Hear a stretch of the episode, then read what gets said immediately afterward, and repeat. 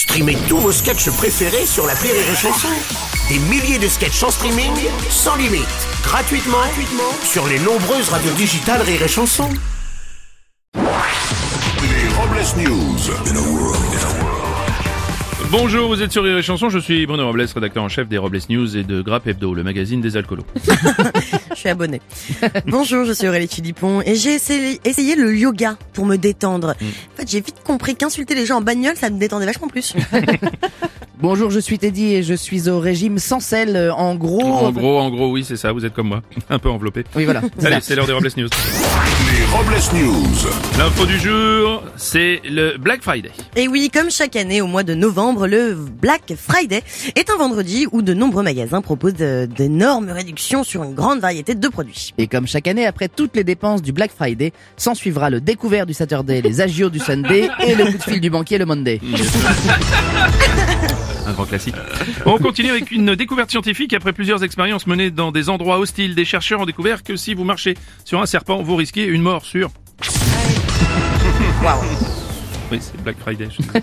On va continuer avec une info sexo. Tout à fait Bruno, une étude nous en apprend plus sur le nombre de rapports sexuels dans le monde. Les plus chauds lapins seraient les Grecs avec 164 rapports sexuels par an, les plus calmes les Japonais avec 48 rapports par an, et au milieu les Français avec en moyenne 121 rapports sexuels par an. Attendez, 121 rapports par an? Oui. Ça va me faire une fin d'année chargée, moi. C'est Aurélie. On va enchaîner avec une info cana. Ah, En effet, au Malawi où la culture et le commerce du cannabis sont autorisés, ce petit pays a demandé au boxeur Mike Tyson de devenir l'ambassadeur de leur plantation. Et après avoir testé ce produit, Mac Tyson aurait déclaré « Je me suis jamais autant fait défoncer la gueule ». Info commerce, c'est à Toulouse que vient d'ouvrir euh, Ranout. La première boutique française entièrement consacrée aux menstruations, une boutique qui sera ouverte uniquement uniquement 4 jours par mois.